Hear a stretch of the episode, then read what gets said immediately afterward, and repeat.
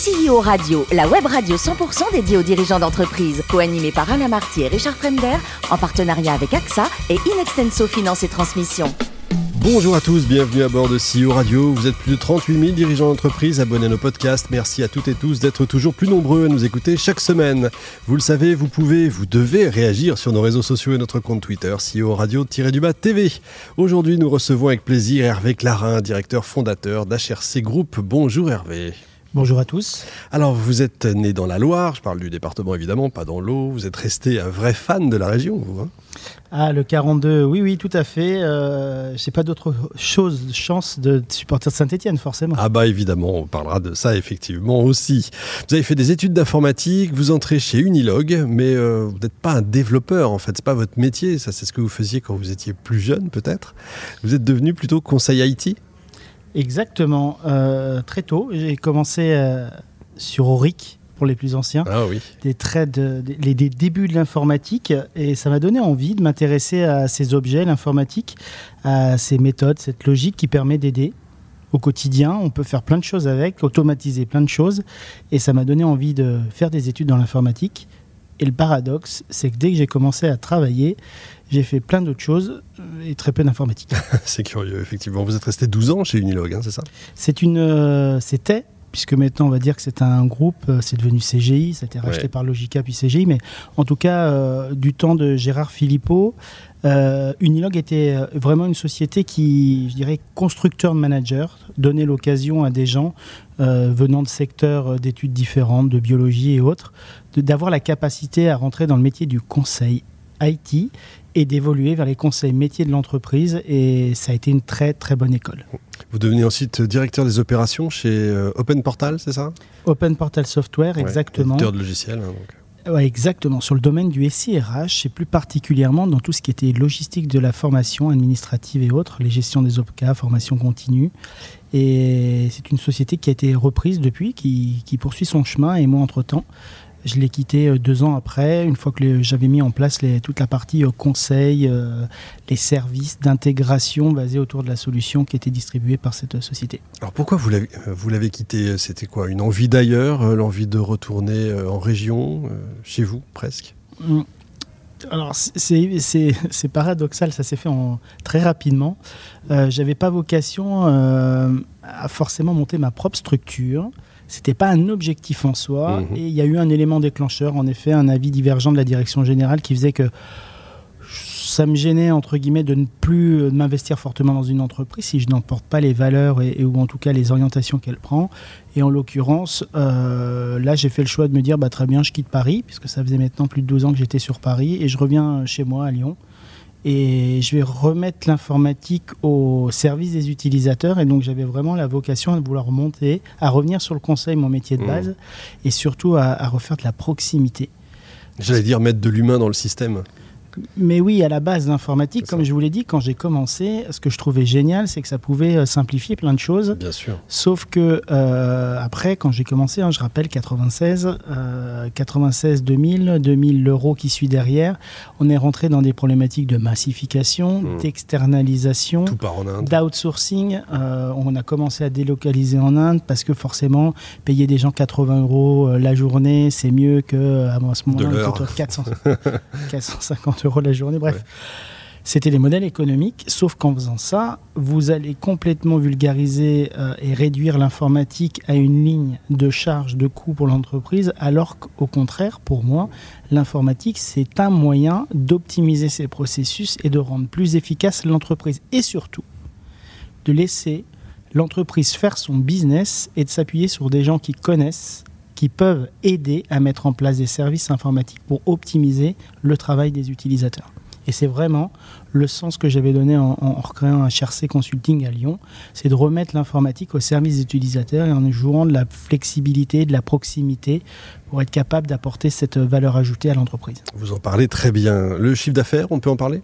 Oui, euh, donc 2010, aujourd'hui, donc euh, 12 ans après, Mhm. on est à, à pratiquement 10 millions d'euros.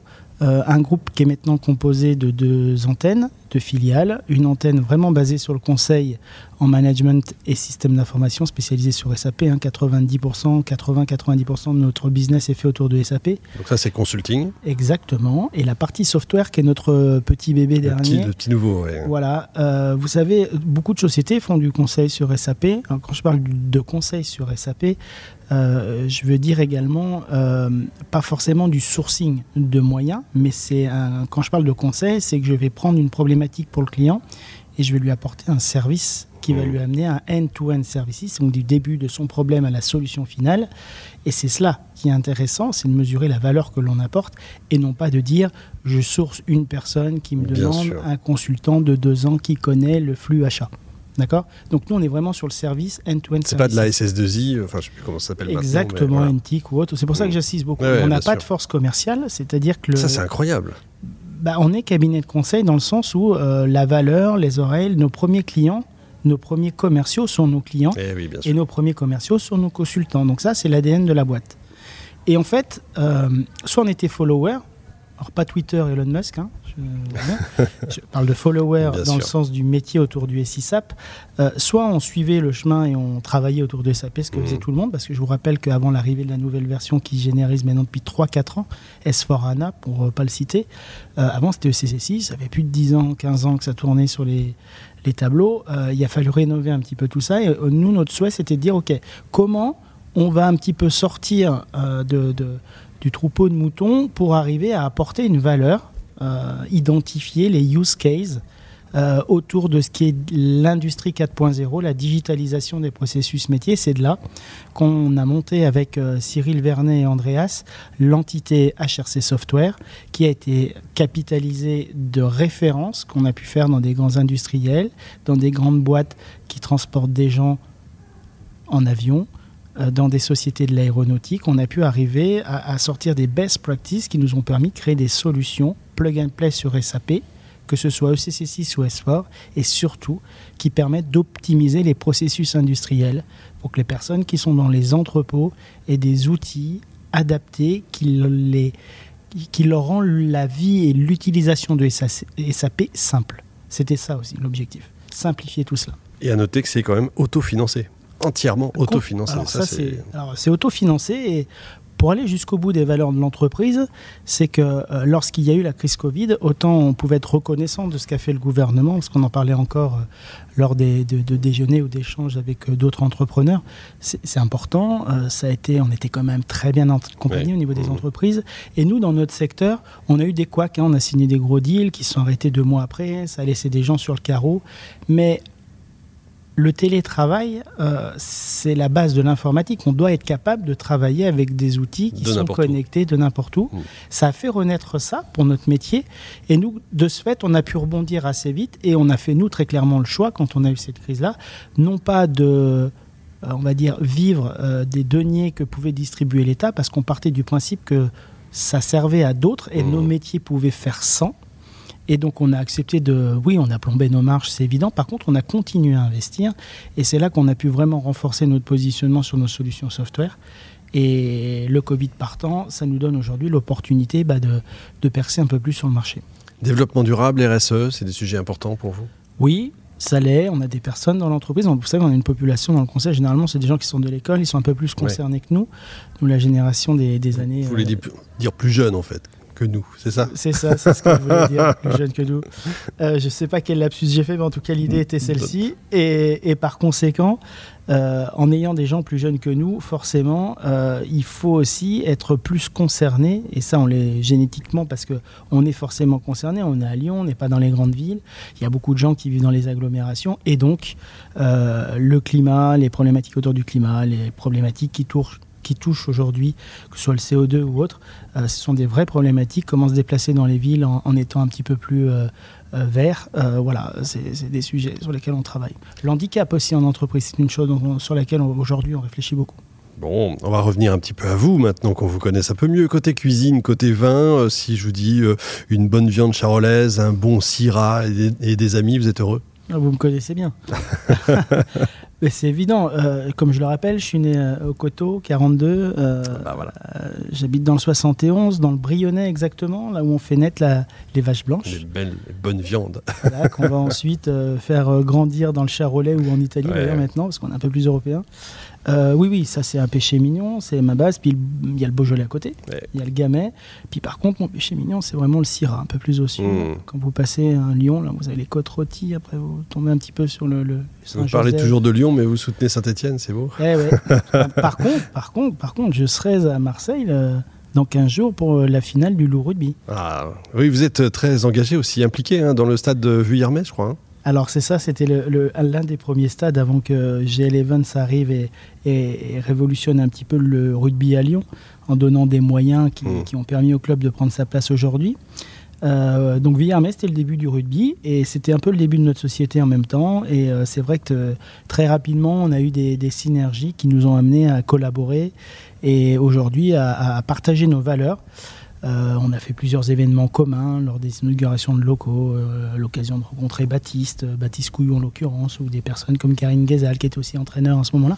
Ça a vachement renforcé les liens entre le club de Lyon et l'entreprise, et surtout de partager des valeurs communes. Sport et entreprise, c'est très important. Pour finir, vous êtes champion de France de pocket bike. Qu'est-ce que c'est que ce truc? J'ai regardé, on a l'impression d'avoir des géants sur des petites motos. Alors, le pocket, c'était, pour faire simple, c'est un peu le karting. En France, il n'y a jamais eu de business autour du deux roues en France. Ça a été, d'ailleurs, on n'a pas de constructeur moto. À un moment, il y a eu Voxin, mais ça n'a pas duré longtemps. Euh, la moto, aujourd'hui, c'est surtout l'Espagne et l'Italie. On va pas se mentir. Euh, L'Italie, euh, lorsque vous aviez des mobilettes, à peu près de la même génération, absolument. hein, vous avez connu 103, SP, Moto Absolument, voilà. bien sûr. les kits Polini, kits Malossi, les choses comme ça. Ah, là, vous m'avez perdu. Mais... Bon, tout ce qui est équipé, Ouais. ces machines pour faire des machines de course. Donc oui, en effet, j'ai baigné dans, dans les vitesses de, de, de- de petites cylindrées euh, quand j'étais jeune et euh, je me suis investi auprès de la fédération pour... euh, c'était Pascal Duzniskowski à ce moment-là qui était au niveau de la, de la fédération Commission 50 des jeunes et euh, de réintégrer le pocket bike en France. Euh, des petites motos qui vont très vite, on pouvait dépasser 100 km/h, très bonne école. Même. hein. D'ailleurs, en Italie, savez-vous quel était d'un des- les- le plus grand champion qui est sorti d'Italie en ayant été champion d'Italie de pocket bike? Non, Valentino Rossi. Bon, avant qu'il arrête parce qu'il est un peu plus âgé maintenant. d'accord. C'est beau. Merci beaucoup Hervé, vous êtes formidable. On pourrait vous écouter pendant des heures. Fin de ce numéro de CEO Radio. Retrouvez toute notre actualité sur nos comptes Twitter et LinkedIn. On se donne rendez-vous mardi prochain 14h précise pour une nouvelle émission. L'invité de la semaine de CEO Radio, une production B2B Radio.tv en partenariat avec AXA et Inextenso Finance et Transmission.